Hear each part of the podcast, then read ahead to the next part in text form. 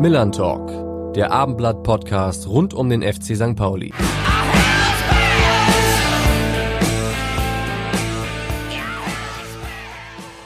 Guten Morgen aus dem Podcaststudio des Hamburger Abendblatts. Sie hören es vielleicht schon, liebe Hörer, etwas andere Begrüßung als sonst.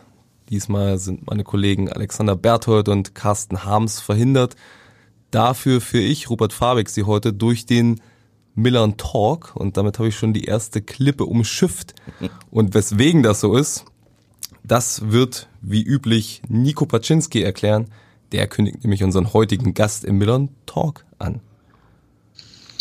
Aloha und moin moin, meine lieben Zuhörer vom Millern Talk.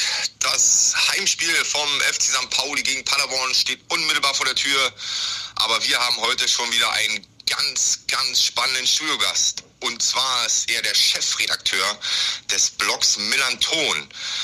Und er ist natürlich ein St. Pauli-Fan, aber auch ein Riesenfan von Zahlen, Daten, Fakten und Analysen. Und was viele nicht wissen, ist, dass viele der Meinung sind, dass sein Leben als Vorlage für die Serie Big Bang Theory dient. Warum das so ist, wird er euch sicherlich gleich erklären. Also, herzlich willkommen im Millern Talk, dem Naturwissenschaftler, St. Pauli-Fan und Chefredakteur vom Millanton-Blog. Herzlich willkommen, Tim Eckhardt. Ja, herzlich willkommen, Tim vom Millern Ton, wie gesagt. Mir ist es auch schon mehrfach passiert, dass ich Millern Ton irgendwo geschrieben habe, wenn ich Millern Talk ankündigen wollte und umgekehrt. Aber ich bin froh, dass ich es bislang ganz gut hingekriegt habe. Ist noch nicht auffällig geworden. Nee, auf gar keinen Fall. Also äh, ich kann jetzt auch ja bestätigen, da ich hier mitsitze, das war auch nur, du musstest es nur einmal einsprechen. Du hattest den Millanton, Millan Talk Versprecher, den gab's jetzt hier noch nicht bisher. Den gab's nur im Vorgespräch eben. Ja, genau. ja, der Patsche hat eben schon gesagt, dein Leben diene seiner Meinung nach als Vorlage für die Big Bang Theory. Das musst du mal ein bisschen näher erläutern, wie er darauf kommen könnte. Ja, ich habe eine eine äh, ja ein zweites Leben geführt sozusagen, zumindest beruflich. Ich bin nämlich eigentlich ähm, Naturwissenschaftler. Ich habe äh, Geowissenschaften an der Uni Hamburg studiert und bin dann äh, habe dann eine Promotion geschrieben über sibirischen äh, Permafrost oder Kohlenstoff in sibirischen Permafrost und habe dann auch ja, insgesamt vier Jahre danach nach der Promotion noch als Wissenschaftler gearbeitet an der Uni. Das habe ich sehr genossen, aber dann lief da der Zeitvertrag aus und ich habe irgendwie gemerkt, dass es mich doch ein bisschen mehr zum zum Sportjournalismus zieht. Ich habe schon als Kind in Sportjournalistinnen Bettwäsche geschlafen sozusagen. Nein, ich wollte das Wer war drauf auf der Bettwäsche? äh, ja, ähm, Uwe Bahn war das ja früher, der immer die, äh, der immer die Bundesliga-Show am Ende bei NDR 2 gemacht hat. Das, da hing ich natürlich immer dran früher. Wollte das früher unbedingt immer machen, habe mich aber nie drum gekümmert und irgendwann ging es dann los mit, war Abi durch und Studium, was studiert man irgendwie und dann war so das Prinzip Sicherheit war dann irgendwie, man macht was Vernünftiges, nichts nix Brotloses sozusagen und jetzt habe ich aber, ja, als das, als das Vernünftige durch war, habe ich gedacht, jetzt versuche ich das Brotlose nochmal. Und jetzt bin ich seit ähm, seit über einem Jahr bin ich äh, ja hauptberuflich Sportjournalist. Ja, jetzt ist es gar nicht mehr so brotlos. Ich habe mich sehr gefreut, als ich gehört habe, dass du das hauptberuflich machen kannst. Einerseits, weil ich mich immer freue, wenn Sportjournalismus sich auszahlt. Andererseits, weil ich auch ein großer Fan deiner Arbeit bin, über die wir auch noch gleich ein bisschen sprechen mhm. werden. Der Millern Ton ist ein Blog, aber ihr seid auch, glaube ich, mit Podcasts und diversen anderen Medien unterwegs, korrekt? Genau, also der Millanton, das sagt ja auch der Name schon, ist eigentlich ursprünglich ein Podcast. Und ähm, das wurde 2013 wurde er schon gegründet. Ich bin selbst erst 2016 zum ersten Mal dabei gewesen. Und ähm, wir haben dann ab 2018 haben wir sozusagen einen Blog noch mit dazu ins Leben gerufen. Das ist alles aus dem wie das beim FC St. Pauli so ist in der Fanszene, entsteht vieles aus dem Übersteiger, aus diesem Fanzine, und da kommen Mike und ich, wir machen das zu zweit, den Millanton beruflich. Da sind noch einige andere Leute mit dabei, die das ehrenamtlich machen oder hobbymäßig machen. Und ähm, wir haben dann 2018 angefangen, den Übersteiger-Blog, den Mike hauptsächlich betrieben hat, den haben wir dann rübergezogen zum Millanton-Blog. Und dann haben wir ja fast mit Anfang Corona, also Anfang 2020, haben wir angefangen, in die tägliche Berichterstattung einzusteigen. Also auch bei uns auf dem Blog. Das Interessante ist ja, dass es zwar ein Blog aus der Fanszene ist, aber ihr auch nicht wirklich nur durch die rosa-rote Brille berichtet, sondern das eigentlich sehr differenziert immer aufarbeitet, wie ich finde. Ja, das ist schön, dass dir das, äh, dass dir das so auffällt, weil das ist natürlich auch etwas, ähm, wo wir uns sehr große Mühe geben. Ne? Das, ähm, ich glaube, eine der Stärken des Millanton ist natürlich immer noch, dass wir Fans sind. Das können wir ja auch nicht verschleiern oder so. Also wir sind halt FC St. Pauli-Fans und auch nicht, äh, auch nicht im geringen Maße, möchte ich fast sagen. Aber wir geben uns schon Mühe, dass wir ähm, viele Themen, auch wenn das nicht nur das ist, was auf dem Spielfeld passi passiert, sondern auch das, was so nebenbei passiert, dass wir das immer ja von möglichst allen Seiten der Medaille, das sind ja in dem Fall nur zwei, aber ähm, dass wir das möglichst breit beleuchten und geben uns da schon immer Mühe, auch eine objektive Sicht auf die Dinge zu haben. Gelingt uns nicht immer.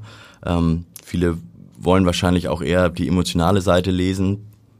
Und ja, bisher funktioniert das ganz gut und ähm, das macht uns wahnsinnig großen Spaß. Also mir macht es echt großen Spaß und ich muss auch ehrlich gestehen, wenn ich von zu Hause wegfahre, meine Kinder in die Schule und in die Kita bringe und sage, so ich fahre jetzt arbeiten, dann fühle ich mich wie ein, wie ein Lügner, weil es sich momentan, vielleicht ist es in ein paar Jahren anders, aber momentan fühlt es sich für mich nicht an, als wenn ich, als wenn ich arbeiten fahren würde, sondern ich mache im Grunde gehe meinem, meinem Hobby, meiner Leidenschaft nach. Das Gefühl teilen wir in jedem Fall. Sehr schön. Warst du denn eigentlich erst zuerst Uwe Bahn-Fan oder St. Pauli-Fan?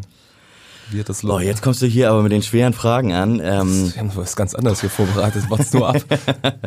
ich habe ähm, natürlich, oder was heißt natürlich, also ich bin 86 geboren und habe dann, als ich angefangen habe, mich für Fußball zu interessieren, da hat tatsächlich dann so mit, ja, als ich in die Schule gekommen bin, da gab es einen, einen nur einen Hamburger Verein, der gerade in der ersten Liga gespielt hat und entsprechend ähm, habe ich dem zuerst nachgeeifert. Möchtest ähm, du aber nicht nennen gerade. ja, genau, Altona 93, weiß nicht. nee, also doch, ja, ich habe ja, ich habe äh, ich weiß nicht, ob ich HSV Bettwäsche hatte, aber ich war auf jeden Fall in jungen Jahren HSV-Fan. Zum FC St. Pauli bin ich tatsächlich erst gekommen, als das so ein bisschen, als ich ein bisschen größer war, ähm, so 14, 15, 16, als, als Musik und Politik, als das so mit Einzug in mein Leben hielt, da hatte ich sozusagen allein schon aufgrund der ähm, der politischen Einstellung, aber auch der Musik, der ich mich, die ich mochte und der ich mich zugehörig fühlte und so, hatte ich eigentlich keine Chance, am FC St. Pauli vorbeizukommen. Also ich fand das cool, damals zum FC St. Pauli zu gehen und dann ähm, während des Spiels im Blog noch darauf aufmerksam gemacht zu werden, dass danach noch eine Demo ist für irgendwas, was ich total, also was ich irgendwie, wo ich auch meine Stimme laut erheben wollte und so. Und das, ähm, ja, als das für mich untrennbar wurde, Fußball und Politik, da bin ich beim FC St. Pauli gelandet und habe mich dann sozusagen ähm, neu entschieden oder umentschieden. Politik ist eigentlich auch die ideale Überleitung, Tim. Wir wollen eigentlich ein bisschen über den SC Paderborn auch sprechen, über mhm. das anstehende Spiel. Aber ich wollte auch ganz gern nochmal zurückblicken auf die Ereignisse von Rostock vom mhm. vergangenen Sonntag, weil es eben ein Thema ist, was irgendwie immer noch gärt und der FC St. Pauli ja eben für mehr steht als nur Fußball, eben mhm. auch für dieses Politische. Was ich in Rostock erlebt habe, habe ich ja so ein bisschen auch in einem Artikel dann nochmal wiedergegeben, beziehungsweise was ein, was ein Fan, der mir da relativ offen einige Fakten genannt hat, erlebt hat. Ich habe hinterher auch recht viele Reaktionen aus Rostock bekommen, mhm. auch durchaus differenzierte, nicht positive, aber die das Ganze ganz gut einordnen. Es gibt ein paar Punkte, wo ich mich nachträglich über mich selber, über den Artikel so ein bisschen ärgere, dass ich schon finde, vielleicht habe ich es ein wenig zu kritisch dargestellt, mhm. würde jetzt keine, nicht alle Rostocker über einen Kamm scheren. Aber es gab natürlich auch diverse, sehr kleine Fangruppen in Rostock, die auch immer wieder negativ aufgefallen sind durch Rassismus oder durch Homophobie in dem Fall mhm. am Wochenende. Wie habt ihr, ihr habt auch einen Reisebericht geschrieben mhm. von dem Spiel in Rostock. Wie habt ihr das dort erlebt? Also erstmal um den Nachgang äh, zu erzählen, das ist dir nicht anders gegangen als uns. Also wir haben auch äh, sehr, sehr viele Rückmeldungen aus Rostock bekommen auf die Artikel, die wir dazu geschrieben haben und ähm, da auch von bis, wobei ich bei von meint differenzierte ähm, Aussagen oder Kommentare dazu, das ist eher die ja die geringere Anzahl auf jeden Fall gewesen und das bis also einfach nur irgendwelche ja, Sätze, Wörter, bei denen wir schon überlegen, ob man das meldet einfach. Ähm, davon haben wir dann schon ein paar mehr gekriegt. Also das kriegen wir bei uns natürlich im Blog auch immer mal. Das ist dann in der Anzahl aber schon recht häufig. Haben wir im März, als der FC St. Pauli das letzte Mal in Rostock gespielt hat, haben wir das auch genauso erlebt. Da mussten wir auch in den Kommentarspalten bei uns relativ viel löschen dann wieder und so. Ja, also ich sag mal so, es wurde, wir sind natürlich schon davon ausgegangen, dass das passiert, ähm, dass oder dass da irgendwas rund um das Spiel passiert. Ähm, dafür, wovon man ausgehen musste oder konnte, ist ja eigentlich noch relativ wenig passiert. Und ich will das damit gar nicht kleinreden, was da passiert ist. Nein, nein, ich glaube, du sprichst jetzt von Gewaltexzessen, genau, die überhaupt nicht stattgefunden Genau, also wenn man sich, wenn man, wenn man mitbekommen hat, was beim Spiel davor da passiert ist, dann ist das ja schon und wie das dann losging mit ähm, nur in der Regionalbahn, ähm, kein Entlastungszug für St. Pauli-Fans und so. Da hat man ja schon gedacht, so ja, okay, es gibt zwei Möglichkeiten. Entweder gerade mit diesem Entlastungszug, der Zug fährt nie los in Hamburg. Das ist von langer Hand geplant sozusagen, dass der nicht losfährt oder das knallt halt irgendwo. Aber nach all dem, was ich gehört habe, gab es da zumindest keine größeren ähm, Zwischenfälle und auch im Stadion nicht. Und dann ja reduziert sich das nicht, aber dann ist natürlich das, was was ähm, da von der Rostocker Seite an an Bannern, an Tapeten und so gezeigt wurden wurde, das ist natürlich schon ja leider erwartbar gewesen. Hm, also an Banner, was sicherlich ein bisschen kontroverse zu, zu diskutieren ist, war dieses Lichtenhagen-Banner, was an die an die Brandanschläge in Rostock-Lichtenhagen vor 30 Jahren erinnert, wo ein Haus angegriffen wurde von Rechtsextremen, in dem überwiegend Vietnamesen gewohnt haben mhm. und glücklicherweise auch keiner verletzt wurde. Aber es damals natürlich ein riesengroßes Thema war wo auch der größte rechtsextremistische Anschlag nach dem Zweiten Weltkrieg war. Mhm. Und von Vereinsseite, Rostock auch darauf angesprochen, wurde gesagt, dass eigentlich nicht zwingend verherrlichend gemeint sei, dieses Banner, sondern dass es auch durchaus daran erinnern kann. Mhm. Das ist dann wahrscheinlich eine Betrachterperspektive bei der ganzen Geschichte. Also die Betrachterperspektive, das wird ja dadurch pikant, also ja, dieses Lichtenhagen-Banner mit der Sonnenblume in der Mitte, das war ja dieses Sonnenblumenhaus, genau. was auch da ähm, angegriffen wurde, ähm, das gibt's schon länger. Also es ist jetzt nicht so, dass das extra für das Spiel irgendwie angefertigt wurde. Also Sonntag war das Spiel, Montag war der 30. Jahrestag von, ähm, von Lichtenhagen sozusagen. Und das Banner wurde, also es ist ja eine Besonderheit, das Stadion in Rostock ist ja eine Besonderheit allein dadurch, dass der Gästeblock, der ist sozusagen in der Ecke, wie üblich in so einer Stadionecke, aber auf der gleichen Gerade, nämlich da in der Südkurve ist das, glaube ich, mhm. ähm, stehen ja auch die, ähm, die Ultras von Hansa Rostock die sind ja auch da mit dabei. Ähm, und dass du zwei Fangruppen, also Heim- und Gästefans, auf der gleichen Grade hast, ist für Fußballstadien in Deutschland ja schon relativ untypisch. Und ähm, das Banner hing sozusagen zwischen den beiden Fangruppen. Und zwar Richtung St. Pauli-Fans gerichtet. Und da hing dann das Lichtenhagen-Banner, was es schon lange gibt, was aber selten im Stadion hängt und auf jeden Fall bisher, zumindest nach meinen Recherchen, nie da in Richtung Gästefans. Und dass dieses Banner da hing an dem Tag, ein Tag davor, ähm, vor dem 30. Jahrestag und ähm, dazu auch nichts weiter folgte in, in Sachen, ja, wir wollen daran erinnern oder so, sondern dass es da einfach hin, hing, wurde nicht nur von Seiten der FC St. Pauli-Fans, sondern auch von vielen Hansa-Fans kritisiert. Also gibt ähm, eine größere Gruppe Hansa-Fans gegen rechts, die das ganz klar kritisiert haben und gesagt haben, das Banner hängt da nicht zufällig, ähm, das ähm, ist eine klare Provokation in Richtung St. Pauli-Fans. Und zwar auf dem Rücken von Anschlagsopfern rechter Gewalt. Ne? Also ja, tiefer geht's eigentlich nicht. Nee, also wenn dem so ist tatsächlich, dann ja, übrigt sich eigentlich auch jeglicher Kommentar dazu. Mhm. Es gab auch Shirts, die viele Rostocker getragen haben, AfD FCH, mhm. was nichts tatsächlich mit der AfD zu tun hat, sondern alles für den FC Hansa bedeutet. Die Shirts gibt's auch schon seit DDR-Zeiten und diesen Slogan. In dem Fall bin ich der Meinung, sollte man sich das nicht von einer na lange nachträglich gegründeten Partei wegnehmen lassen. Mhm. Wie siehst du das?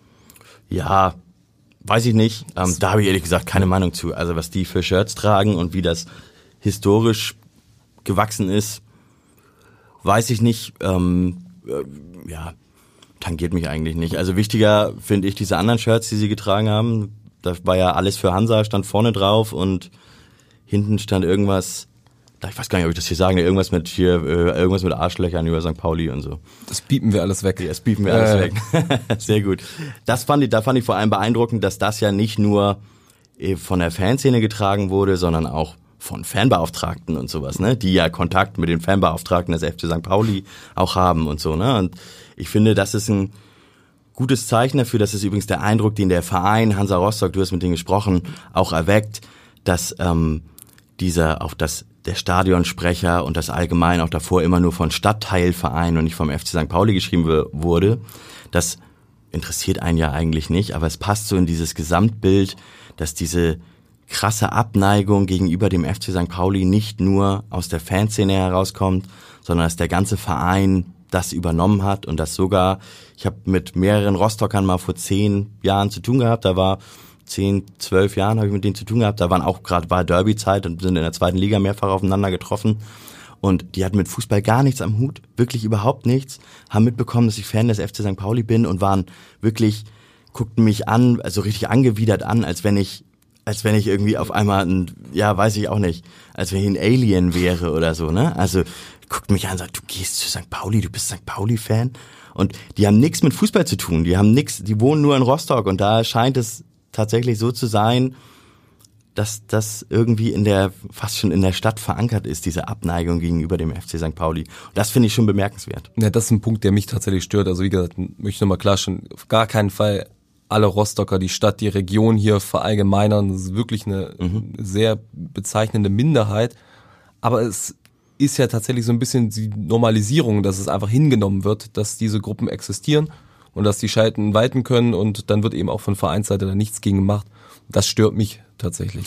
Genau, das Problem ist dann, ähm, es ist immer schwierig, dass man, man muss immer aufpassen, dass man nicht pauschalisiert. Das ist uns auch schon mehrfach passiert. Wir hatten mal einen Artikel über, über ein Spiel, Heimspiel gegen Magdeburg, wo uns das dann danach auch völlig zu Recht gesagt wurde, ey, ihr könnt hier nicht einfach die zweieinhalbtausend Gästefans über einen Kamm scheren. Ja, das können wir nicht. Das können wir bei Hansa Rostock auch nicht. Und ich kenne auch Hansa-Fans, die total stabil sind und mit denen man total viel anfangen kann. Und das Problem ist aber, dass sich in diesem Fall von Hansa Rostock, dass die die Stimmen, die kritischen Stimmen, das merkt man einfach schon, die sind, wenn überhaupt, dann sind sie ganz leise. Von der Vereinsseite passiert ja gar nichts. Ich will gar nicht, also da ist ja bisher noch keine Stellungnahme, gar nichts passiert. Gut, jetzt ähm, ist das auch Sache des DFB, weil die ja Ermittlungen aufgenommen haben. Aber ich will da gar nicht jetzt den, den Stadtnachbarn, den HSV irgendwie in Schutz nehmen, aber als da vor ein paar Wochen beim Heimspiel gegen Hansa ein homophobes Banner gezeigt hat, da hat das nicht lange gedauert, bis der HSV sich selber dazu geäußert hat. Das habe ich von Hansa Rostock jetzt noch nicht gehört. Und Unter anderem bei uns im Podcast geäußert hat. Ja, genau. Und ähm, ja, das, also das finde ich irgendwie bedenklich. Und da wird es schwierig dann in dem Fall, ja klar, wir müssten dann in jedem Satz, wenn wir was drüber schreiben oder wenn wir beide jetzt drüber sprechen, müssten wir in jedem Satz sagen, ja, es gibt aber auch, wir wollen das nicht pauschalisieren, es gibt, sind einzelne Gruppen bei Hansa Rostock, aber es sind ganz, scheinen ganz schön viele einzelne Gruppen zu sein, beziehungsweise die Gruppe scheint ganz schön groß zu sein. Und zumindest sehr laut und mhm. einflussreich zu sein. Vorwurf von Rostocker Seite, und ich glaube, da kannst du auch mit Expertise zu sprechen, weil du so lange in der St. Pauli-Szene bist, war, dass sich die St. Pauli-Fans ja auch nicht viel besser benommen haben. Siehe Leuchtraketen, die am Ende in den Rostocker Block geflogen sind, oder geschossen wurden. Siehst du auch St. Pauli-Fangruppen oder generell St. Pauli-Fans als problematisch an? Also grundsätzlich muss man sagen, dass dieses ähm, dieses äh, ja dieses Spiel oder dieses Duell zwischen Hansa und dem FC St. Pauli, das ist ja über über Jahrzehnte inzwischen gewachsen. Es war zwischendurch ja auch ruhiger, da wenig passiert und jetzt ist es, glaube ich, kocht das dadurch hoch, dass ähm, dass man lange Jahre nicht gegeneinander gespielt hat und jetzt auf einmal so in kurzer Zeit mehrfach gegeneinander gespielt hat. Und ja klar, es gibt auch beim FC St. Pauli in der Fanszene Leute, die ähm, ein bisschen andere Orientierung haben, als ins Stadion zu gehen und nur Fußball zu gucken. Klar, gibt's auch. Ich würde ähm, da noch so ein, zwei Abstriche machen, was so die, ja, wie soll man sagen, Niederträchtigkeit ist das falsche Wort, aber was so das generelle Interesse angeht und was so auch die Bereitschaft angeht, Grenzen zu überschreiten. Da würde ich tatsächlich zum Beispiel zu Hansa Rostock eine klare Grenze ziehen. Das ist schon noch ein ganz anderes Level, was da erreicht wird. Aber ja klar, also die Fanszene ist kein homogener Haufen. Das Auch das FC St. Pauli nicht. Ist ja wahrscheinlich bei allen Vereinen so. Tim, jetzt äh, haben wir dich als Taktikexperten hier, Datenanalysten und wir haben nur über die Fanszene gesprochen. Ich würde sagen, in dem Fall leiten wir mal ungekonnt über zum anstehenden Spiel gegen den SC Paderborn an diesem Sonnabend. Mhm. Und die Frage an dich, ob du schon schwarz oder schwarz-blau in dem Fall siehst für das Spiel Paderborn. Mit Abstand aus meiner Sicht bislang die beste Mannschaft der zweiten Liga. grandiose, grandiose Offensive. St. Pauli immer wieder mit Defensivschwierigkeiten. Grundsätzlich zitterst du schon, machst du dir schon Sorgen? Ja, also Sorgen mache ich mir nicht. Ähm, aber ja, es ist tatsächlich so, ähm, der SC Paderborn ist das beste Team der Liga momentan. Die spielen den besten Fußball. Auch den nachhaltigsten Fußball, weil er so lange entwickelt wurde. Also sie sind auch taktisch sehr flexibel, können auf viel auf die Gegner reagieren. Das, ähm, ja, das gefällt schon sehr mir, auch beim Zuschauen. Ähm, und dazu muss man sagen, dass Paderborn mit einer Dreierkette spielt und das ist, ich ähm, nerve Timo Ah, Schulz da auf, den, kommen wir Pre- später noch zu, auf ja. den Pressekonferenzen damit schon immer. Ähm, um das kurz zu machen, dass die Formation, die Paderborn im Moment spielt, passt ziemlich genau zusammen mit den taktischen Eigen, spieltaktischen Eigenschaften, die sie haben, auch mit den kreativen Spielern im Zentrum, mit der Flexibilität und so. Das passt ziemlich genau zu den Schwächen, die der FC St. Pauli momentan in seinem eigenen Defensivspiel hat. Deswegen würde ich eigentlich sagen, verdammt nochmal, ja, es ist ein Riesenproblem und ich sehe schwarz in irgendeiner Art und Weise, weil das eines der schwersten Spiele für den FC St. Pauli wird. Auf der anderen Seite belehrt mich der Verein auch immer wieder eines Besseren. Gerade in solchen Spielen, wo man sagt, wow, das wird super schwer, das wird super hart. Gerade in solchen Spielen zeigen die ja immer, dass sie, dass sie das noch können sozusagen. Es klingt irgendwie komisch, aber der FC St. Pauli hat ja, ist ja selber auch ein sehr mutiges Team, was mutig nach vorne spielen will und was eher Vorteile hat, wenn es auf einen Gegner trifft, das auch, der auch mutig spielen will und niemand, der sich hinten reinstellt. Wenn man sich anschaut, Hansa Rostock, Kaiserslautern, das sind zwei sehr destruktive Teams gewesen und gegen die Teams Nürnberg, Hannover, Magdeburg, die selber auch mitspielen wollten, die selber auch eine Idee, eine offensive Idee hatten, da ergeben sich natürlich mehr Räume und da kommt man mehr in, ins Spielen rein. Das heißt, gegen den SC Paderborn wird das auch so sein. Umgedreht ist es übrigens auch so. Paderborn hat auch gegen Kaiserslautern haben sie 1-0 gewonnen in, am Betzenberg.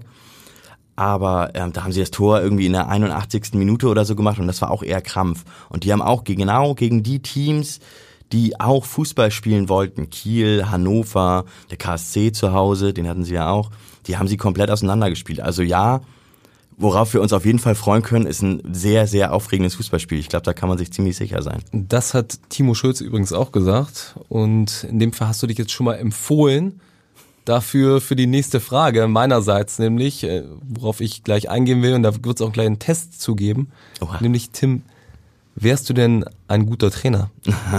Nein, wäre ich auf gar keinen Fall. Aber teste mich gerne. Den Test gibt es, und zwar mal wieder von Nico Paczynski. Tim, mein Lieber, also meine Frage heute wäre, ob du mir die Rede vom ersten FC Nürnberg Trainer Robert Klaus mal äh, ins Einfache übersetzen kannst. Also praktisch auch für Fußballer verständlich. Ich weiß nicht, ob du dich an die Rede erinnern kannst. Muss so vor ein, zwei Jahren gewesen sein, wo er nach dem Spiel ähm, ja ein Spiel seiner Mannschaft analysiert hat und erzählt hat, dass die zwei hängenden Sechsen zur vorlanden Acht geworden sind, die äh, zwei Innenverteidiger von der vier auf die sechs und dann auf die zwölf gegangen sind. Und also ich weiß gar nicht. Äh, das, wenn du das schaffst, mir das für den einfachen Menschen zu übersetzen, dann wäre ich dir sehr, sehr dankbar. Ich glaube, du kannst dich daran erinnern an diese Rede. Ähm, ansonsten ja. Ähm, Wundert mich immer, dass ein Naturwissenschaftler sich auch für Sport interessiert. Ähm, ja, wie es dazu gekommen ist, kannst du, kannst du mir auch noch mal erklären. Aber gut, das ist ja eine, ein, vielleicht ein guter Ausgleich, zum Kopftraining noch ein bisschen Beintraining zu machen. Bis dahin, alles Gute, mein Lieber. Reingehauen und äh, Forza St. Pauli. Tschö. Ja, also Nico Waczynski spricht da von einer Pressekonferenz, die Robert Klaus gegeben hat nach einer Niederlage gegen den FC St. Pauli übrigens.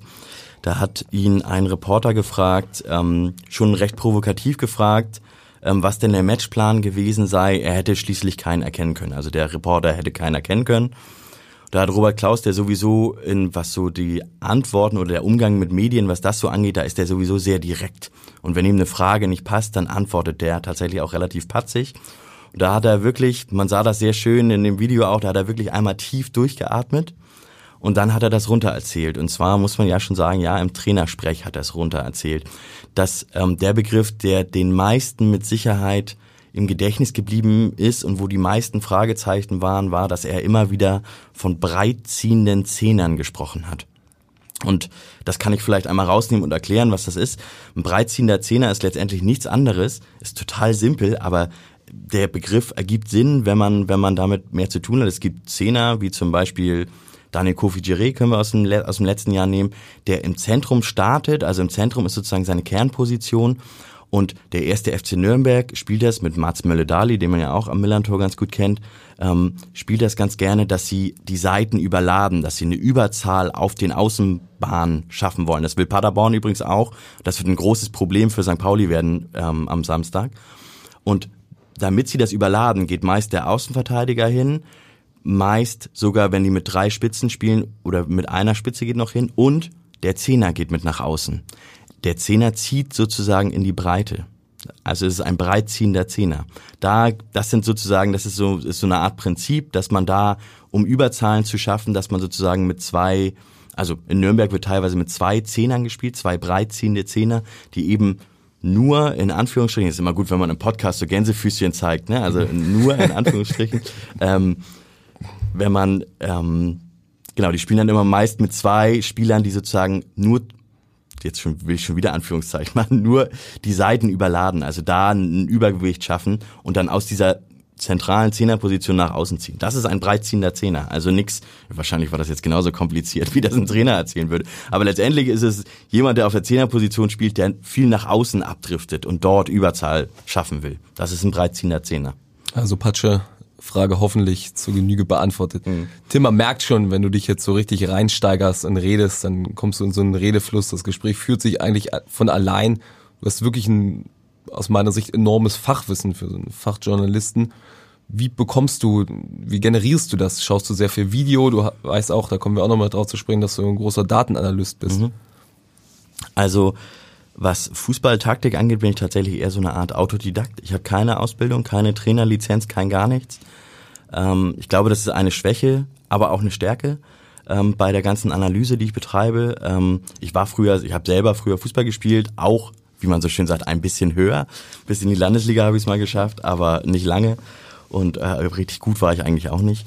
Ähm, ich habe aber dann schon in jungen Jahren war ich als Jugendtrainer ein bisschen aktiv hab es da auch mal mit meiner Truppe zu den Hamburger Hallenmeisterschaften geschafft. Da war ich ganz stolz, aber da konnte man halt auch, das sind ja vier Feldspieler gewesen, da konnte man so taktische Muster, das konnte man, konnte man wesentlich simpler irgendwie aufbauen.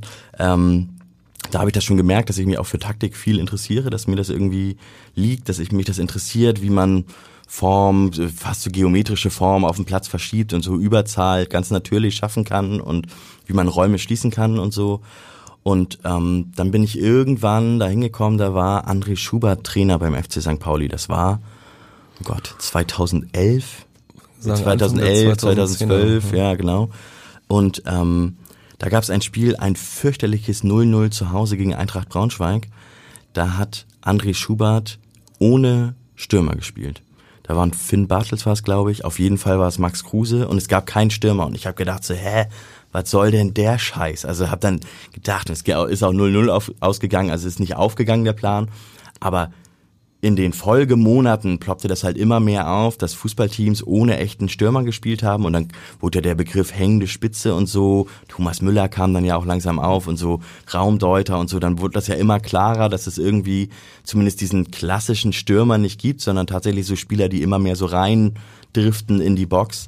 Und ähm, da habe ich angefangen, mich da so richtig für zu interessieren, weil ich dann dachte, was ergibt es eigentlich für einen Sinn, ohne einen Stürmer zu spielen? Und was hat man davon für Vorteile?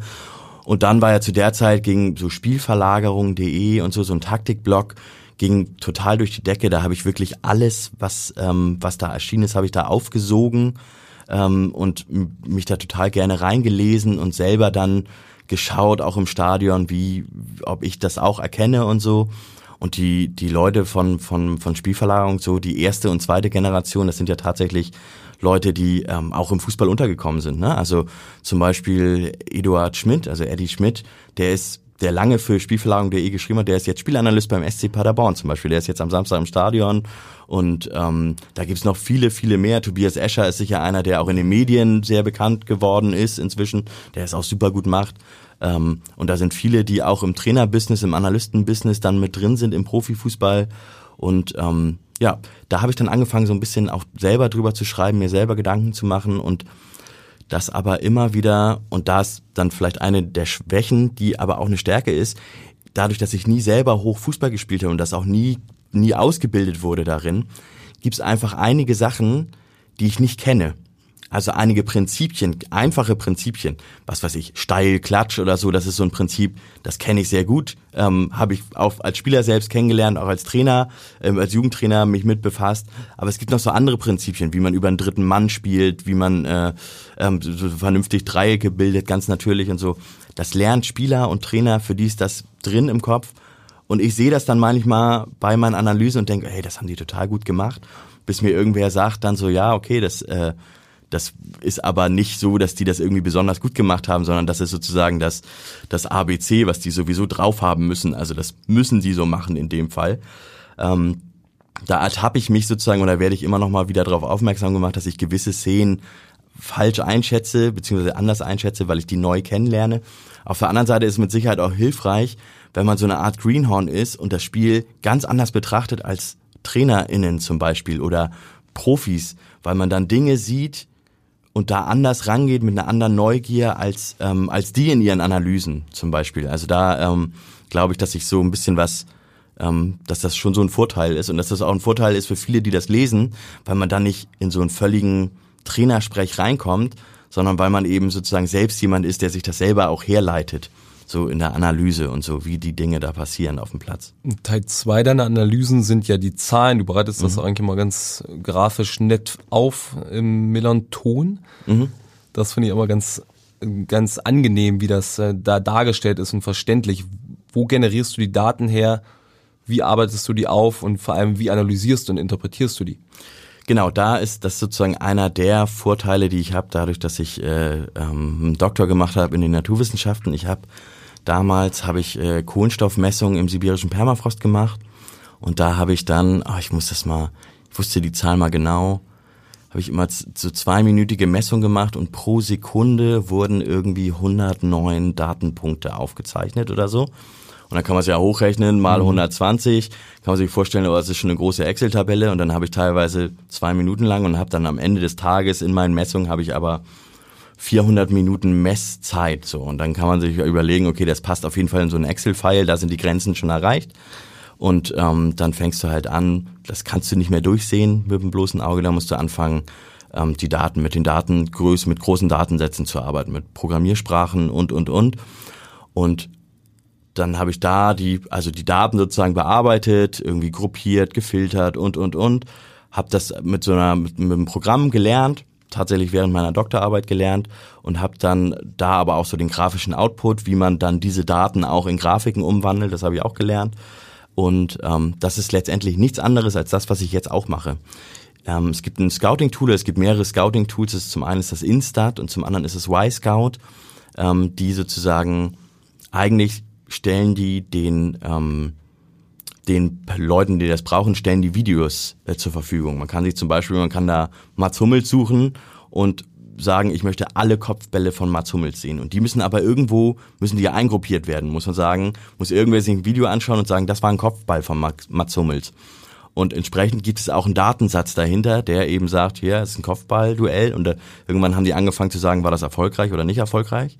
Und ähm, diese Daten, die Videos interessieren mich gar nicht, sondern diese Daten dahinter, die interessieren mich. Pässe erfolgreich, wohin gingen die Pässe und, und, und. Das heißt, bei einem Tool, mit dem ich momentan arbeite, bei Y-Scout gibt es einen relativ großen Datensatz und ich kriege halt auch so einen großen Datensatz raus, kann den aber prozessieren, weil ich das halt mal gelernt habe.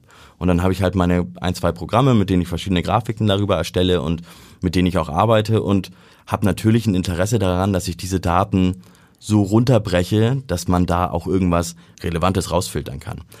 Das ist tatsächlich so ein Feld, für das ich mich auch sehr interessiere. Also gerade so die diese ganze Blocklandschaft, da gibt's was Fußballdaten angeht, das ist wirklich ja, ich würde fast sagen, so eine Art Eldorado momentan. Also da hat sich wahnsinnig viel getan. Das war lange so, ein, so eine absolute Nerd-Ecke, dass so irgendwelche ProgrammiererInnen reingegangen sind in Fußballdaten und da die wildesten Sachen erstellt haben. Und inzwischen ist es so, dass was weiß ich, der in England sind sie zwei, drei Schritte weiter als in Deutschland, was so Datenanalyse angeht im Fußball. Da haben die riesen Analytics-Abteilung und da ist meist, in, bei Liverpool zum Beispiel, ist ein, ist ein Physiker vorne. Der hat mit Fußball auch nichts am Hut gehabt.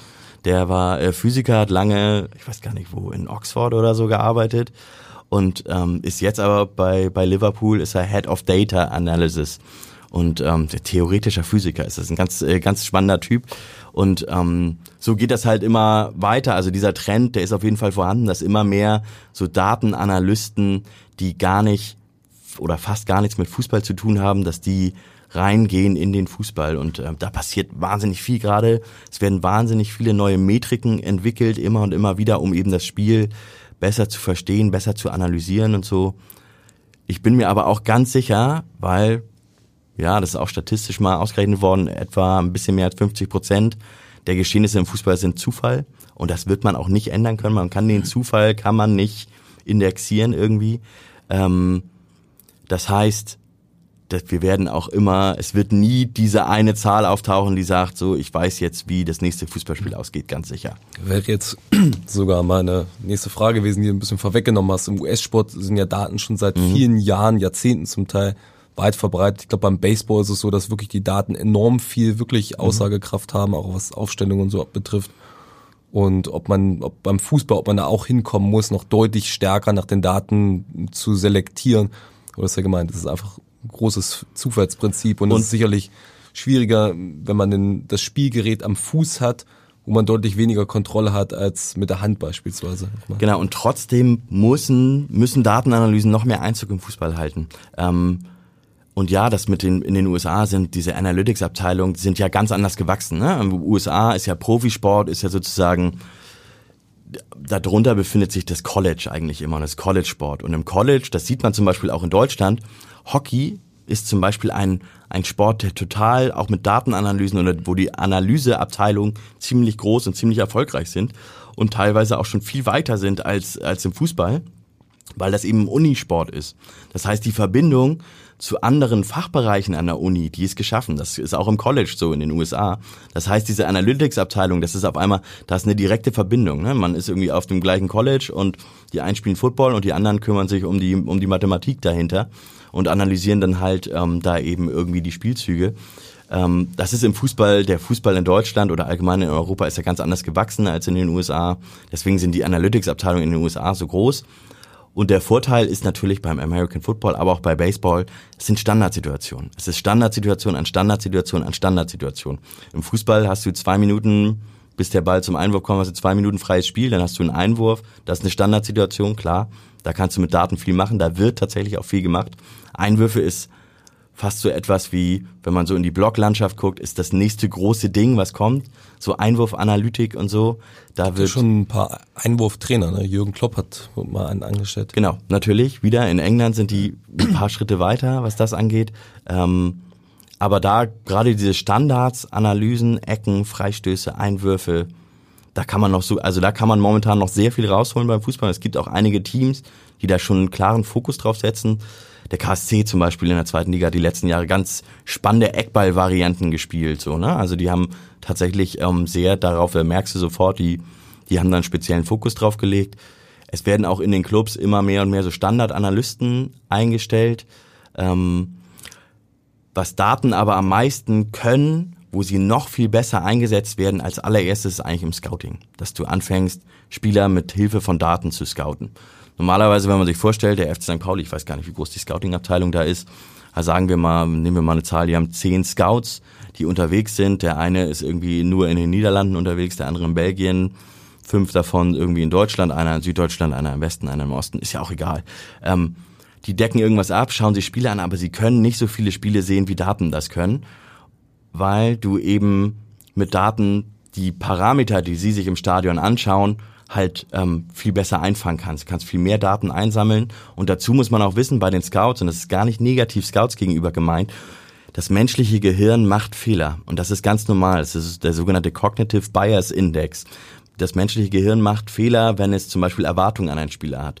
Cristiano Ronaldo zum Beispiel, da sagen alle, das ist ein super toller Freistoßschütze, weil wahrscheinlich alle schon mal ein Freistoßtor von Cristiano Ronaldo gesehen haben. Die Daten sagen aber, er ist wenn überhaupt ein mittelmäßiger Freistoßschütze, weil es viele, viele Freistöße gibt. Er hat mal bei Real Madrid in einer Saison irgendwie 200 Freistöße geschossen und ein Tor dabei erzielt. Viele gibt es, die er in die Mauer haut, die er drüber haut, die der Torwart hält, die daneben gehen. ähm, die vergisst das menschliche Gehirn aber wieder und behält sozusagen nur das Schöne dieses Tor im, im Auge oder im, im Gehirn sozusagen und speichert dann ab, wenn man Cristiano Ronaldo sieht, da würde wahrscheinlich, würden wahrscheinlich alle als erstes aufschreiben, super Standardschütze. Ist aber nicht so. Also das ist tatsächlich, und das ist so ein Fehler, den das menschliche Gehirn macht, den machen Daten natürlich nicht. Die sagen dir sofort, ja, der hat irgendwie eine Quote von weniger als ein Prozent oder so, erfolgreichen Freistoß, äh, Freistoß, Freistößen, die er schießt. Und da hast du sofort, das, das sortieren die die Daten raus. Ne? Das heißt, Daten sind sozusagen ein kleiner Helfer für das Scouting. Die machen sozusagen das Scouting besser, effizienter. Die sagen dir auch, wenn du dann irgendwie sagst, oh, ich brauche einen neuen Linksverteidiger, was ja vielleicht beim FC St. Pauli auch bald der Fall ist. Hoffen wir es mal nicht, oder? genau, hoffen wir es nicht. Aber ähm, brauchen einen neuen Linksverteidiger, da kannst du mit Daten dann vorfiltern.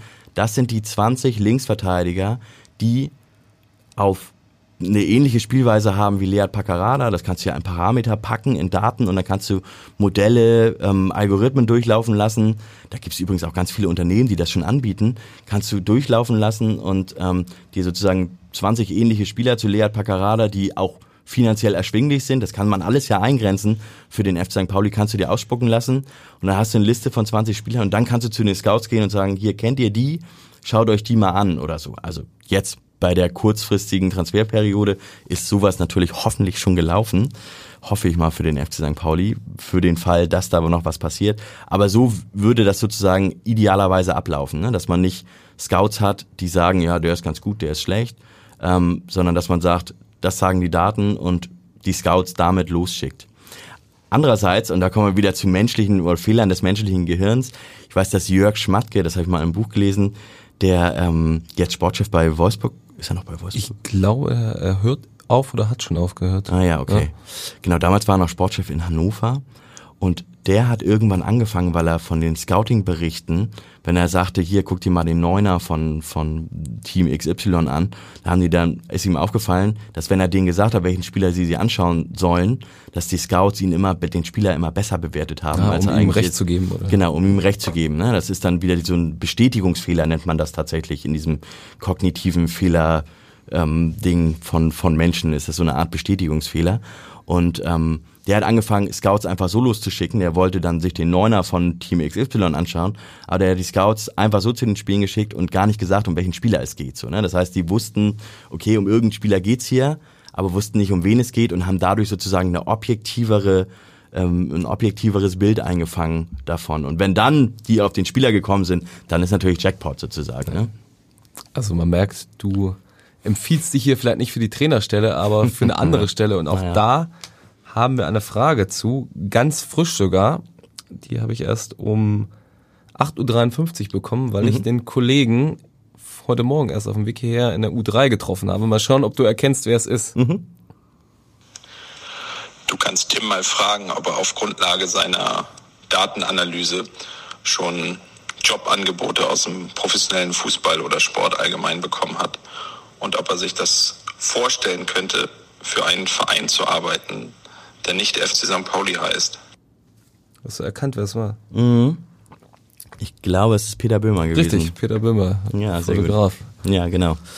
Ähm, ja, interessante Frage von Peter. Viele Grüße an dieser Stelle.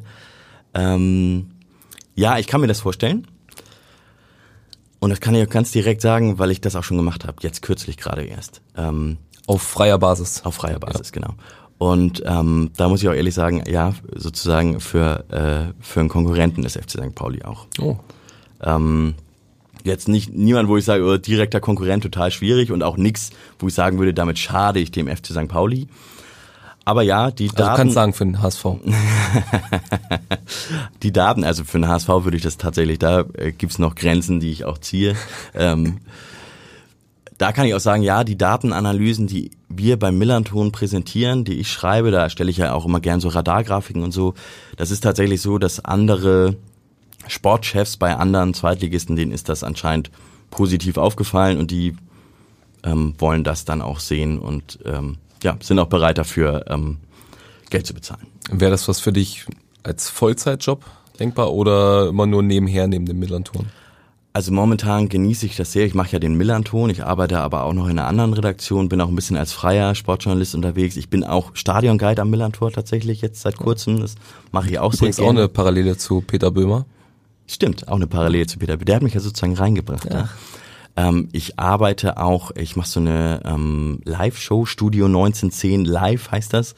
Das ist immer eine Stunde vor den Heimspielen, also jetzt vor dem Paderborn-Spiel auch eine Stunde vor dem Heimspiel. Auf YouTube und auf Twitch läuft das, glaube ich. Ähm, mache ich so eine Show zusammen mit Mike Nöcker, ähm, wo wir die Aufstellung präsentieren, taktische ähm, taktische Formation und ich dann auch so Spielszenenanalyse mache, also wie zum Beispiel Erik Meyer bei Sky, aber ähm, halt in der Loge des FC St. Pauli und über St. Pauli TV. Ähm, das mache ich auch noch und jetzt halt ganz neu dazugekommen ist tatsächlich auch ganz spontan. Ich war auch im Urlaub, da habe ich einen Anruf gekriegt und habe gedacht, hä, was macht denn der, warum ruft der mich denn an? Und der sagte dann, ja, du pass mal auf, wir wollen äh, Spieler XY verpflichten, vielleicht, wissen wir nicht, wir müssen das mal mit Daten absichern. Und dann äh, ja, habe ich äh, mit meiner Familie äh, ein bisschen hin und her überlegt und dann gesagt, komm, äh, einen Strandtag muss ich mir schenken und dann habe ich mich hingesetzt und da ja, ein bisschen was durchgezogen, ein paar Analysen gemacht, also Daten durchlaufen lassen, ein paar Grafiken erstellt und und und. Und ähm, genau. Ich kann sagen, sie haben den Spieler nicht verpflichtet. Und Nicht das, verpflichtet. Das haben die Daten auch gesagt, dass sie das nicht machen sollen. Haben sie dir offenkundig vertraut. Ja, aber sie hatten auch selber schon den Eindruck. Also es ist jetzt nicht so, die Daten haben sozusagen den Eindruck der Entscheider bestätigt. Ja.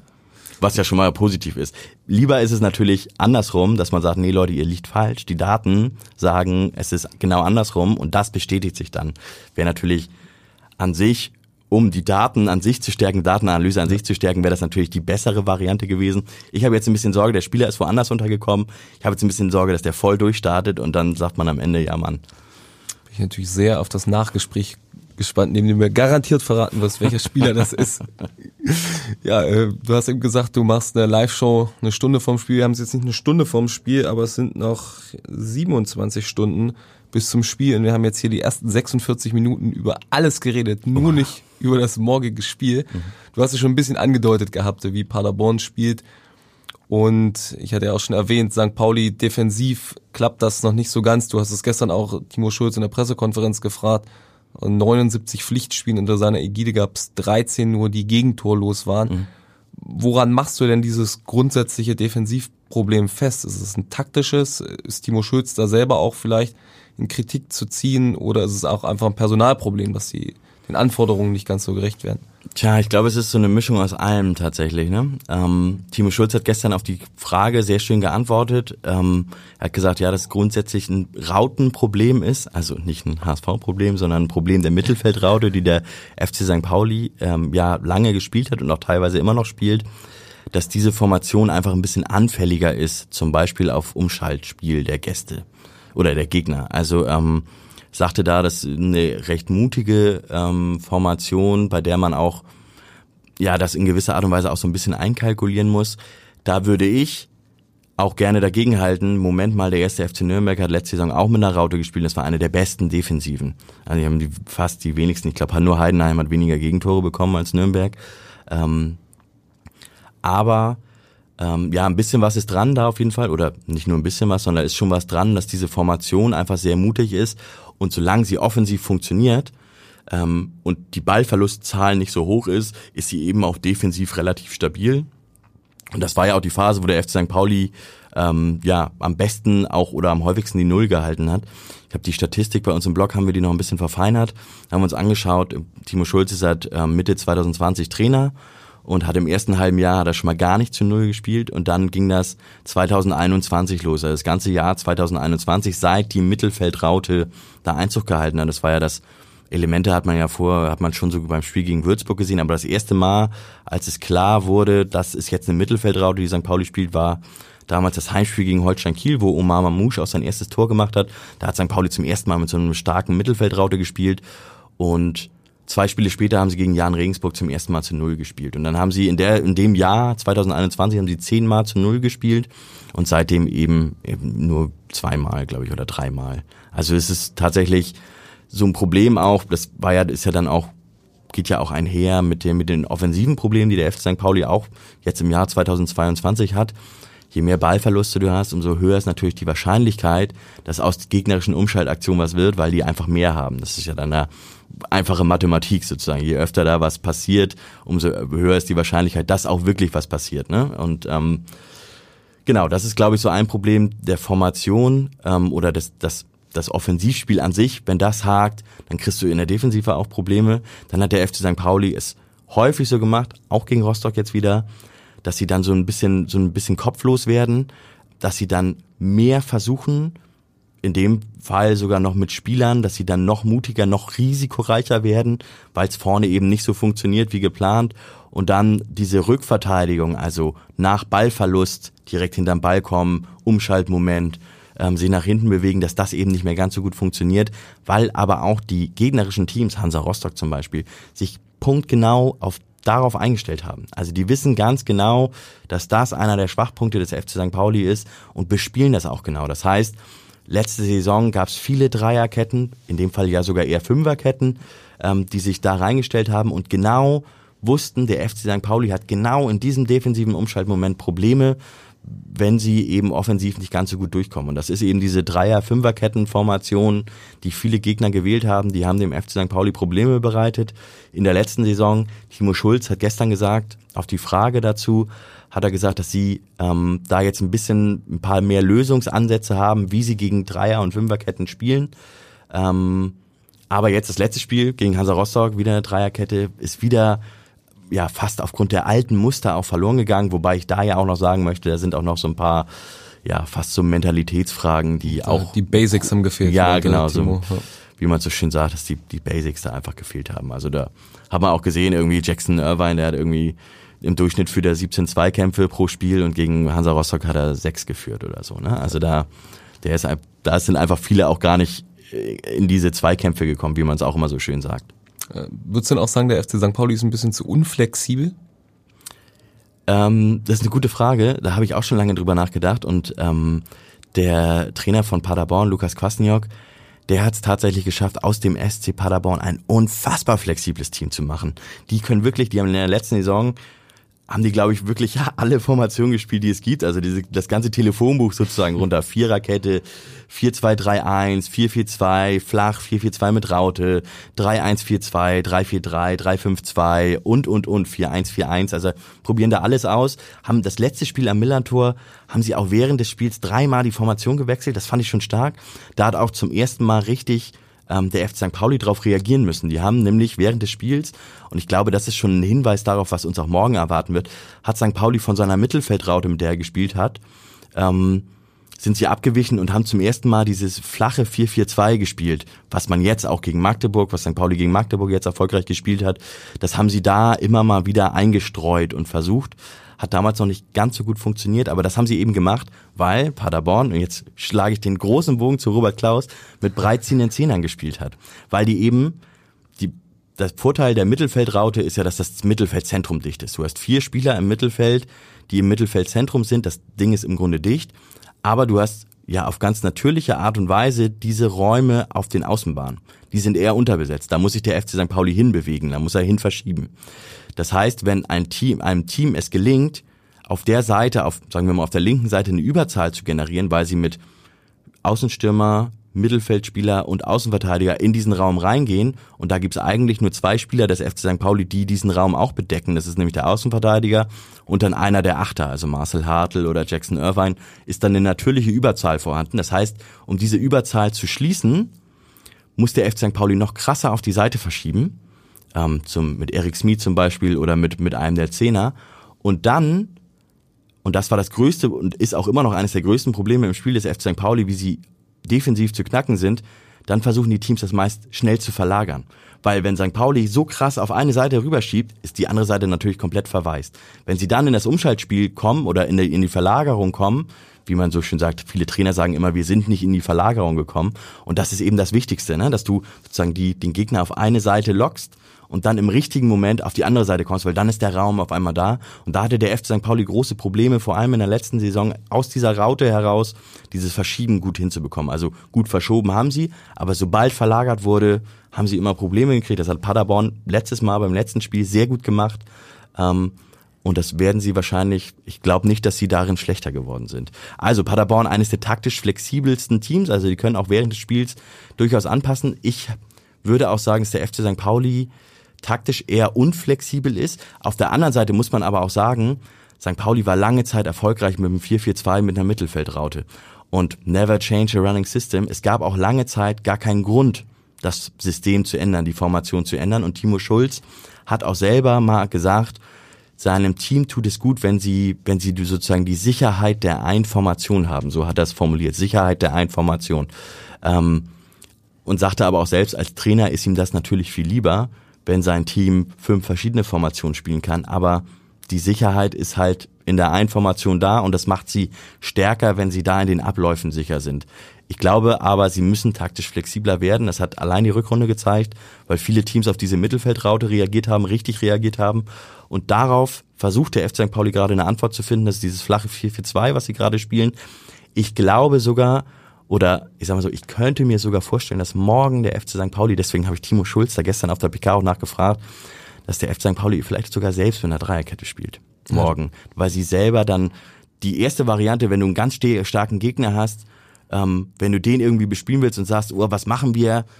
Unser, unser System passt nicht, was machen wir, ist das Ding zu spiegeln. Du trittst mit der gleichen Formation auf. Das heißt, du hast sozusagen natürliche Pärchen sammeln sich auf dem Spielfeld. Du gehst einfach in eine krasse Manndeckung und sagst, wir sind denen physisch überlegen, wir sind in den Zweikämpfen überlegen, dann spielen wir das so aus. Dann müssen wir sozusagen, dann müssen wir die Zweikämpfe einfach gewinnen.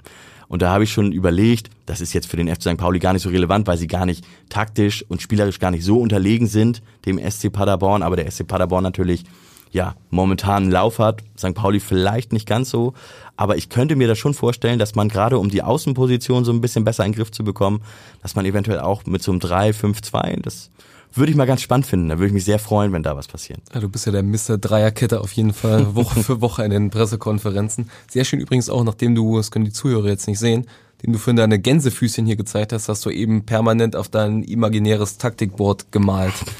ja, das hilft natürlich auch nicht für die Leute, die zuhören, wenn ich hier ähm, vier Finger als Raute forme auf meiner Hand. Ne? Dafür gibt's ja den Millanton, wo man das dann auch sehen kann, grafischer Art. Genau, das ja. machen wir dann da in grafischer Art. Wie würde denn so ein 352 bei St. Pauli aus deiner Sicht aussehen? Mit welchem Personal und welchem Fokus? Ja, das ist, äh, habe ich natürlich auch schon länger drüber nachgedacht ob das überhaupt gehen würde. Einer der Spieler, mit dem das funktioniert hätte in der letzten Saison, mit dem das auch gespielt wurde in der vorletzten Saison, als St. Pauli hat ja schon auch unter Timo Schulz mit der Dreierkette gespielt, ist Maximilian Dittgen weil man ja, es ist ja eine besondere Position, die in so einem 3-5-2 da ist, sind diese Außenbahnspieler, diese, ja, man kann sagen Schienenspieler, also die sozusagen die ganze Schiene vorne und hinten ablaufen.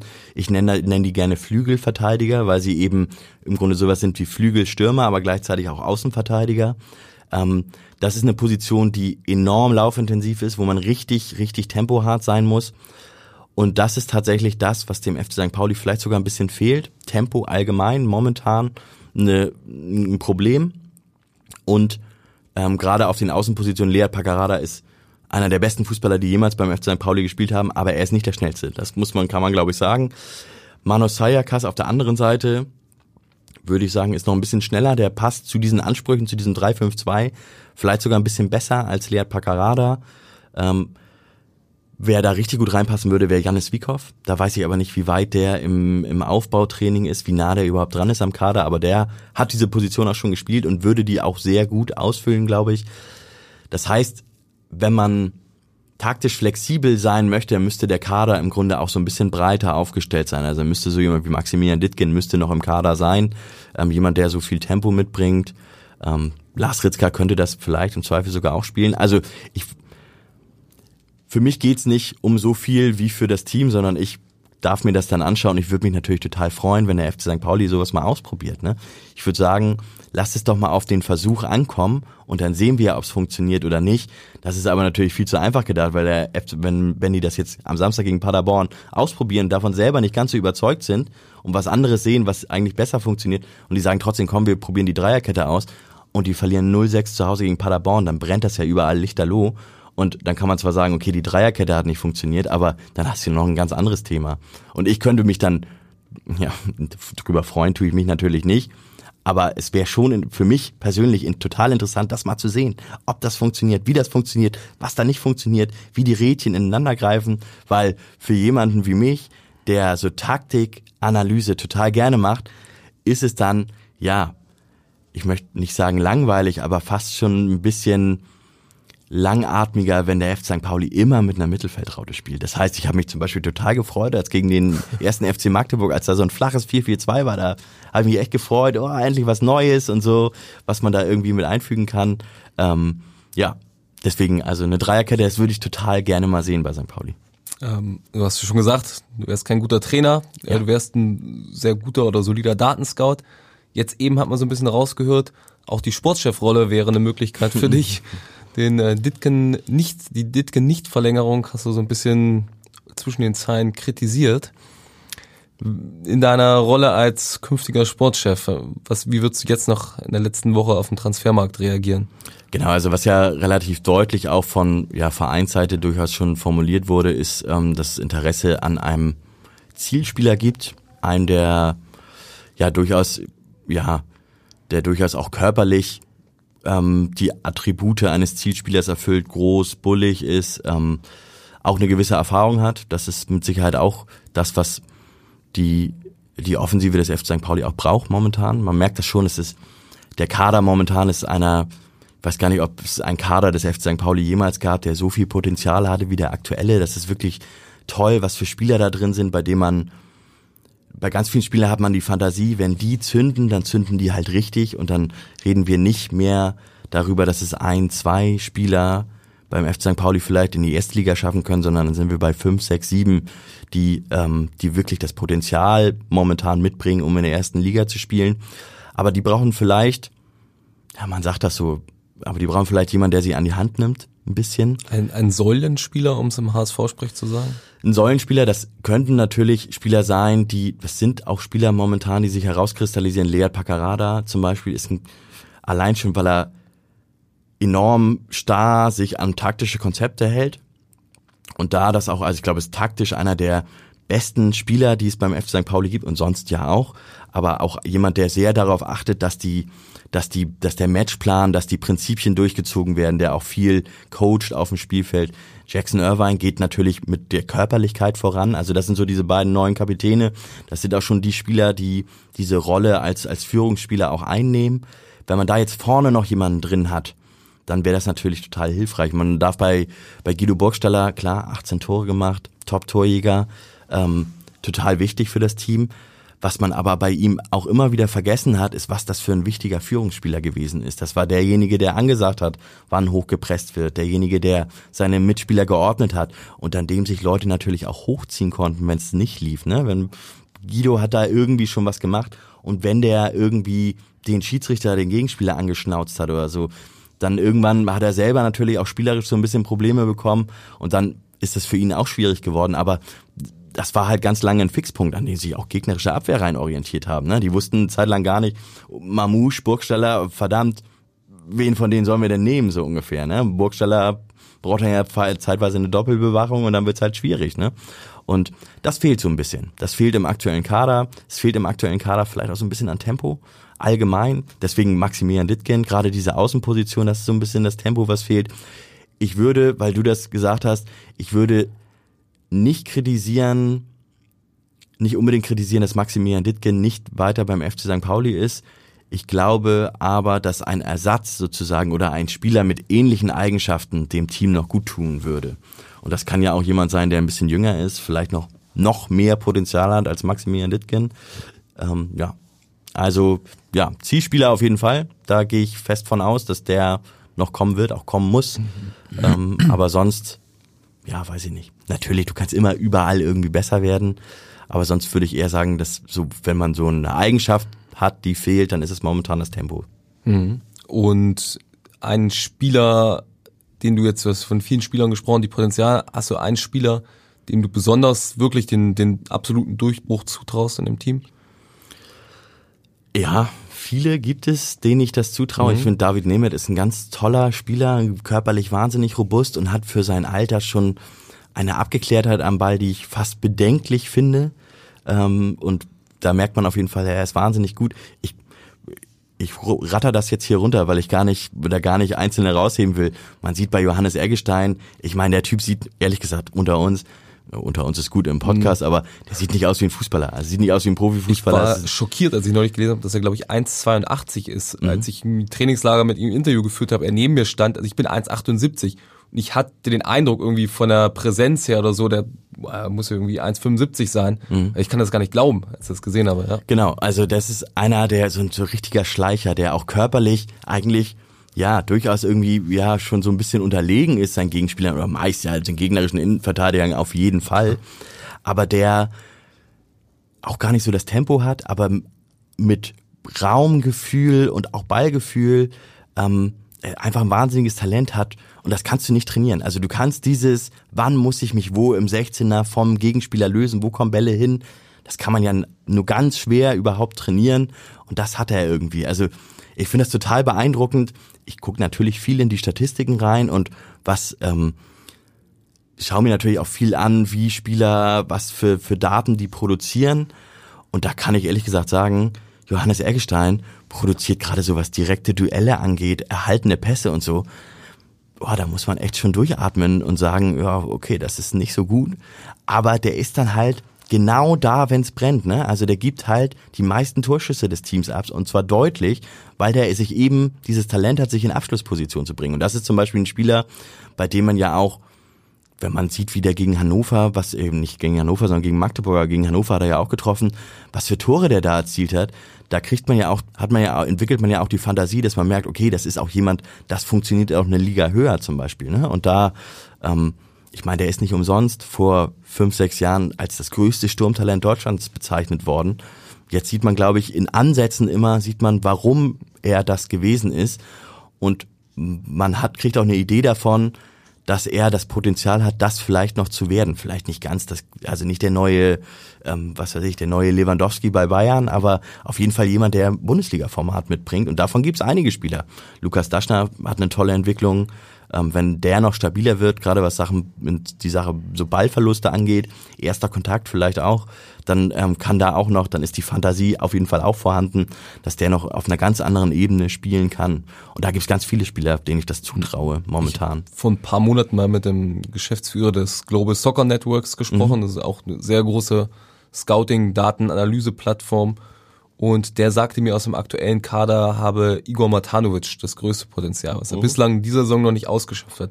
Machst du dir ein bisschen Sorgen um Igor? Äh, ja, fast schon so ein bisschen. Also es tut sehr weh mitzubekommen. Man sieht das ja auf dem Platz, dass er momentan irgendwie in so einem kleinen Loch ist, ne? Und du bist ja auch häufiger beim Training.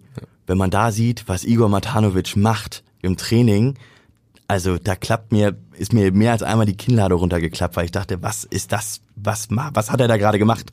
Wie hat er das geschafft, da irgendwie sich gegen zwei Gegenspieler durchzusetzen und den Ball so im Tor zu versenken? Also es, ähm, und man hat das ja auch gesehen, letztes, vorletzter Spieltag gegen Schalke, was er da für Tore gemacht hat, wie er diese Tore gemacht hat, ähm, das ist ja, ist ja fast schon, Entschuldigung, das ist ja fast Weltklasse-Format, wie er es gemacht hat. Also da, ähm, da hat man auf jeden Fall eine Idee bekommen davon, was für ein Potenzial der hat und warum ein Verein, ich meine, Eintracht Frankfurt spielt Champions League, warum die ihn verpflichtet haben.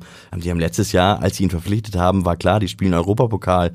Und da hätte man natürlich sagen können, okay, der Schritt ist viel zu groß für ihn. Jetzt momentan wirkt es auch so, als wenn der Schritt viel zu groß ist, weil er eben irgendwie in ein Loch ist, gefallen ist. Diese Selbstsicherheit, die ihn ausgezeichnet hat, weil die irgendwie weg ist. Bälle springen viel weiter weg bei den Annahmen, die er, die er macht. Er trifft ja auch falsche Entscheidungen. Das ist auch genau das gleiche Talent, was Johannes Eggestein hat, Igor Matanovic vielleicht noch mehr. Ähm, der ist auch schon als 17-Jähriger, auch als 18-Jähriger, ist der auf dem Platz gewesen und ist, auch wenn er ganz viele Fehler in seinem Spiel hat, ist immer da, wenn es brennt im Strafraum. Also der kommt an den Ball im Strafraum und es gibt viele Stürmer, die das nicht schaffen, die sich in den entscheidenden Momenten nicht von ihren Gegenspielern lösen können, nicht im richtigen Raum sind, die die Räume nicht erahnen und so. Das hat Igor Matanovic eigentlich auch. Also der kommt eigentlich auch immer dann dahin, ähm, wo, wo er sein muss, hat, ist dazu körperlich total veranlagt. Ähm, und ja, es ist schwierig, ihm dazu zu schauen und zu sehen, wie schwierig er, wie schwer er es momentan hat. Man darf nicht vergessen, er ist immer noch 19, 19 Jahre, er ist alt. Und da finde ich schon heftig, was medial jetzt nicht unbedingt, aber was in den sozialen Medien wieder, also ich hoffe, der liest das nicht, weil wie da über einen 19-Jährigen geredet wird, das finde ich echt bedenklich. Klar, man kann sagen, okay, der kriegt das momentan nicht auf den Platz, was er kann, und der spielt momentan nicht gut. Das weiß der selber ganz genau. Der ist ja auch, ist ja auch nicht auf den Kopf gefallen. Ähm, Timo Schulz hat ja mit Sicherheit auch eine klare Ansprache mit ihm und sagt ihm das auch ganz klar. Ähm, aber ähm, ihn da anzugehen und sagen, oh, der ist so schlecht und so, Igor Matanovic, ja, es hat einfach ein kleines Loch gerade und ich hoffe sehr auch für den FC St. Pauli, dass er sich da irgendwie rauszieht, weil wenn der sich da rauszieht, dann hat der Verein auf einmal einen Stürmer von, ja, wie der, wie der Dustin da vom Global Soccer Network sagt, ja. jemand, der auf jeden Fall internationales Format mitbringt, ne? Und das ist ja, schon gut. Was du angesprochen hast, ist ja auch einer der beiden Punkte, die mir Hoffnung machen, dass er einfach in die Situation kommt, sich diese Chancen zu erarbeiten. Mhm. Er macht sie einfach nur momentan nicht rein. Und Punkt zwei ist, dass er, was du auch schon angedeutet hast, einfach ein wirklich für 19 Jahre extrem reflektierter, cleverer, auch äußerst sympathischer Junge ist. Mhm. Und deshalb will ich dir noch auf gar keinen Fall abschreiben. Nee. Äh, dich will ich auch noch nicht abschreiben, aber noch drei kurze zum Abschluss. Zwei kommen von mir und einer wieder von einem Überraschungsgast. Oha. Das sind äh, positionsbezogene Fragen, die meinerseits Torwart bei kompletter Fitness. Nikola Vasil, Dennis Smarsch oder Sascha Borchert? Äh, ich gehe mit Nikola Vasil. Da sind wir einer Meinung. Mhm. Und die zweite, etwas akuter jetzt von der Zeit her, Jakov Medic. Verkaufen an den VfB Stuttgart oder nicht? Die Frage ist schwieriger, ähm, finde ich persönlich schwieriger. Ähm, Jakov Medic ist ja, ist ja, also wie Kai aus der Kiste gekommen im Grunde in die letzte Saison. Ne? Timo Schulz hat das ja auch klar gesagt. Eigentlich war geplant, Lawrence und Ziereis sind das Innenverteidiger-Duo und Medic macht dahinter so ein bisschen Druck. Zum Saisonstand stand Medic in der Startformation und hat einen Fußball gespielt, äh, ein, ein Inver die Innenverteidigerposition im Grunde komplett neu auf ein neues Level gehoben beim FC St. Pauli. War wirklich richtig, richtig stark. Ähm, erinnerte, also allein körperlich bringt er ja auch total viel mit. Ist übrigens auch gar nicht so langsam als Spieler. Ähm, und dann hat er irgendwie, da hat er sich ja da das Nasenbein gebrochen in Darmstadt und seitdem hat er irgendwie, ja, ist er nicht mehr so stabil gewesen. Der bringt übrigens, was die Daten immer sagen und auch immer zeigen, ist, der performt immer noch auf einem sehr hohen Level, hat gute Zweikampfwerte, ist vor allem, was sein Passspiel angeht, hat er sich sogar noch verbessert, jetzt auch im Vergleich zur letzten Saison gegen Hansa, sehr stabil im Passspiel, sehr gute, wichtige Pässe auch nach vorne ins letzte Drittel gespielt und so. Das macht er alles sehr gut. Das Problem von Jakov Medic ist aber, dass du als Innenverteidiger, ich war früher Libero übrigens, da oh, hatte ich das natürlich so auch das Problem. gedacht. wir waren, wir waren eher ein ein ein, ein äh, traditionalistisches. Wir waren ja auch spät dran in Deutschland ja. mit dem Libero. Ähm, wenn du da einen Fehler machst und sei es ein einziger, dann wird er natürlich häufig bestraft. Ähm, und zwar schwer bestraft. Und da hat er eben in dieser Saison, auch in dieser Saison und auch in der letzten Rückrunde immer mal wieder diese, diese, ja, sozusagen Klopper drin, diese klassischen Stockfehler. Er, er stolpert, er trifft falsche Entscheidungen, geht raus in einen Raum, wo er nicht sein müsste, geht dann nicht rechtzeitig zurück, verirrt sich so ein bisschen.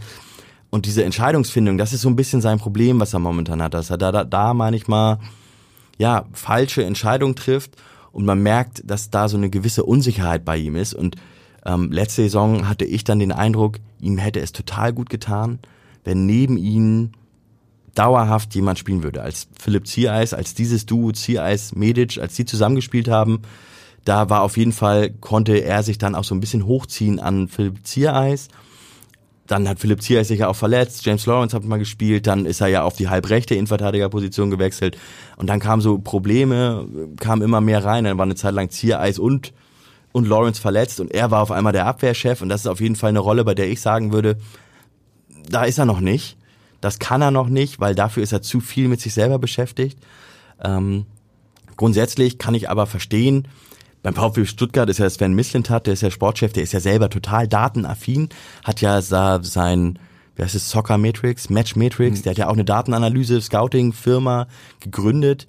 Ähm, und ich sehe die Daten ja auch von Jakov Medic und kann sagen, es wundert mich nicht, dass sich der VfB Stuttgart für ihn interessiert, weil der eben recht hohes Level spiel, spielt und spielen kann das Global Soccer Network, über die du gesprochen hast, mhm. die sagen übrigens, ja, das Level, was der momentan spielt, auch jetzt noch, ist übrigens aber, ähm, der performt sehr gut, aber von seinen Fußball-Skills, die er mitbringt, da ist er eigentlich nicht auf dem Level.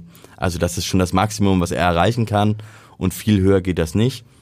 Die Daten von Sven Mislintat sagen das anscheinend ein bisschen anders und ähm, ich kann mir gut vorstellen, dass der, wenn der im Kopf stabiler wird und diese sozusagen die Entscheidungsfindung ein bisschen besser wird, dann ist das ein super Innenverteidiger, dem man auch, der mindestens an der Grenze, also zu, ein bisschen zu gut für die zweite Liga ist mhm. und ja, weiß ich nicht, ob es dann für die Bundesliga reicht. Also irgendwo dazwischen bewegt er sich mit Sicherheit. Also dann, verkaufen oder nicht verkaufen? Ja, ich, du hast gemerkt, ich habe diese mit ganz mhm. viel, mit ganz viel Daten und so, ich versuche diese Antwort darauf zu umschiffen. Ähm, ich glaube, ähm, du, man bräuchte schon einen Spieler im Hintergrund, der diese Eigenschaften von ihm gut ausfüllt, um ihn zu verkaufen. Also das Visa Muslio von Ingolstadt. Ja, es kann sein, dass ich da mir die Daten von ihm auch schon mal angeschaut mhm. habe von Muslio. Ähm, ja, ist auf jeden Fall ähnlich. Also es, ich würde sagen, vom Spielertyp her ist das schon etwas, was auch passt zu Jakov Medic.